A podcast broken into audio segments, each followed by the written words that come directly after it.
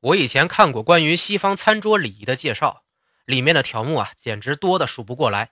为什么贵族要用这么麻烦，甚至是反人性的规矩来吃饭呢？研究者给出的答案是啊，麻烦的规矩代表自律，自律即是贵族和平民的差别。我们在电视里、小说里看到的那些没落贵族，也都会保留着原来的生活习惯。其实那真不是什么方便的习惯，但是人家骨子里仍然认为我和你们不一样，这就是贵族的骄傲。我们的网上啊，现在有很多关于成长和进步的文章，成效甚微。原因就是看这些的大多是骨子里的贱民，根本没有自律意识，懒得设置规矩。今天的无双漫谈微信公众号给你转述一篇关于不自律体验的一篇文章，感受一下自己中了多少枪。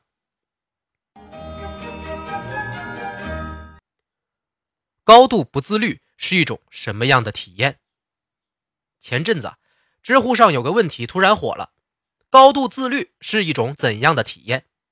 问题下面的回答大多是一步步严格制定的时间规划方案，工作、学习、休闲、娱乐，每一项任务的执行时间都要精确到分钟。每次看完一篇文章，我都会备受鼓舞，热血沸腾，狠下决心，干劲十足。然而，决定高度自律的热度啊，持续不到十分钟，我又会不由自主地进入葛优瘫状态。滑进被窝，嚼起薯片，刷起知乎，表情木然，继续给棒棒哒答主们点赞。最后，当我猛然回过神来，面对着堆积成山的任务和体重秤上飙升的示数，又会再次陷入无尽的哀怨。看了那么多励志贴，怎么一点用都没有呢？总是踏不出第一步，总是下不定决心。越是恨自己意志力太低，越想要自暴自弃。那些内心强大的答主又反衬出自己的无能，看着自己一天天丧失信心，陷入绝望的情绪，却又无能为力，那种感觉真是糟透了。总而言之，如果知乎上开一个叫做“高度不自律是一种怎样的体验”的问题，我一定很有发言权。也许你和我一样，也曾坚信世界上随便拎个人出来都比自己有执行力。但实际上，你所认为的高度不自律，不是因为你能力差，而是因为你没自信。产生这种心理上的自我退避，只是由于你一直在观望别人的生活。我在《努力》一文中也提到过战术和战略的区别。知乎上那些励志文虽然正能量满、图片满，但他们介绍的大多是具体战术，而非战略。战术因人而异，所以参考意义并不大。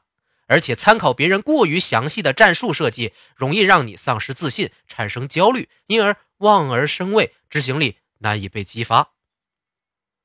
高二升高三的那个暑假，我完成了一些复习计划，结果一下子从年级三百多名挤进了清北县。这件事带给我班主任的精神刺激，一直持续到了今天。为了鼓舞更多小朋友，他连年在江湖上大力宣传我的逆袭神话，游走四方，安利我的魔鬼计划，试图把危机感早早植入纯真无瑕的校园。于是我莫名其妙圈了一批鲜肉粉，每天在微信上享受着学弟学妹们的诚恳称赞和真挚告白。当然，学姐并没有觉得自己很厉害，我所做的不过是依照战略制定了一些相对具体的时间安排。更何况，那些计划的完成率大概只有百分之四十，但是在别人的眼里，我的复习计划确实有够变态。就像我参看别人的日程时，也会由衷的感到自愧不如。这是为何？第一，从心理学角度来看，人们经常只能注意到别人在做而自己没做的事，也就是说，人们很容易产生不明觉厉的感觉。因此，在观察他人行为的时候，人们会不由自主地调整为仰视姿态，信心自然先弱了三分。第二，你只能看到别人做的事，却看不到他为何做这件事。你可以模仿他的所作所为，却模仿不了他的动机。这样的模仿只是表面功夫，很难带来与那个人相同的成效。一旦结果与预期不符，很容易导致热情消退、执行力下降、效率锐减。第三。人是很情绪化的动物，看到自己效率不如人，往往就认定自己能力也不如人，因而陷入无休止的自我怀疑，最后只能绝望的自我诊断为高度不自律。因此，别人的具体安排绝对不可照搬，最好干脆别看。自律没有模板，借鉴不如实干。状态是一种很玄妙的东西，状态好，效率就高；效率高，心情就好；心情一好，状态更好，效率自然变得更高啊。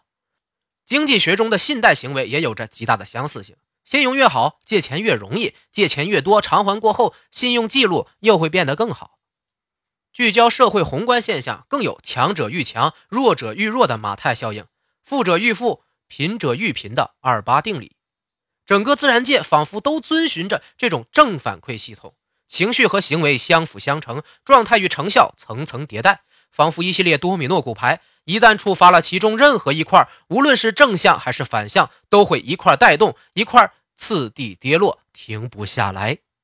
如果你不幸的把第一块骨牌戳反了方向，看着他们朝着意愿的对立方啪嗒啪嗒依次掉下，不要慌，只要你做出第一步改变，从负面情绪中自我解脱，将心情调整为最佳状态，那么好运就会随之一个接一个向你奔来。最开始你可能只是买了支 YSL，接着开始学护肤化妆，然后发现自己胖都这么美，瘦下来还了得，于是走进了健身房。最后不甘心做花瓶的你，又决定饱读诗书，丰富内涵。就这样一点点的进步，一步步的蜕变，不断发现新的惊喜，惊喜催生新的动力。不知不觉间，你已经主导了一场华丽的蝴蝶效应。改变现状并不难，只需要你触发一个。小小的开关。如果说经济学最关键的问题是如何将有限的资源分配给无尽的欲望，那么如何用有限的生命完成 To Do List 里数不胜数的事，就成为了人类永恒的话题。因此，用最短的时间做最多的事，变成了人们眼中高效的定义。大家开始疯狂的追求高效，二十四小时学会一门新技巧。一年读完一百本书，这些生命中本该被慢慢享受的元素，变成了需要迅速完成的任务。人生的最终意义，难道就是在地图上戳上一只又一只大头钉，在任务列表上打上一个又一个勾？我们想要的生活，难道就是在每一个站点匆匆报道，粗鲁地无视掉生命的细节，然后又快步奔赴到下一站？我深不以为然。据不完全调查。国内外大学每到 final 季都会画风突变，人人挑灯夜战，教室彻夜通明。不少人非常得益于自己的效率，备考短短一周就达到了别人努力学习一学期的绩点。但是我敢保证，这些人不到半个月就会忘光这些临时记忆。等到知识终于要派上用场的时候，他们只能一脸懵逼。而我身边那些真正的学霸，却是一水儿的早睡早起、老年作息。他们把学习融入生活，将自律当做常态。也许他们不够急、不够拼，甚至不够快，但是日复一日滴水穿石，他们所收获的知识、所提升的文化修养，必定远远超越于那些心气浮躁、一味追求快的人。因为超负荷状态下的高效不可能做到长久。而真正睿智的时间管理者追求的是长期的效益，他们绝不会以崩断神经、透支身体为代价去交换一时的效率。所以，花掉日记本上一个月瘦二十斤的目标吧，这样体重容易反弹，也会伤身体。放慢翻动书页的速度吧，也许你已经错过了字里行间仔细品读才能发现的妙趣。卸下加速成长的马达吧，就算你想要快点长大。但是失去了细节填充的生命，不过是一座空荡荡的灵魂废墟。要想达到真正意义上的高效，你需要的是一种长线战略。这根线有多长？它可能贯穿你的一生。先慢下来，再谈效率。你会发现，所谓的不自律，皆来源于糟糕的心态。而所谓的自律，则得益于完善的思路。你也会发现，想要做成一件事儿，必须要加入自己的思考，而绝对不是单纯的模仿那么简单。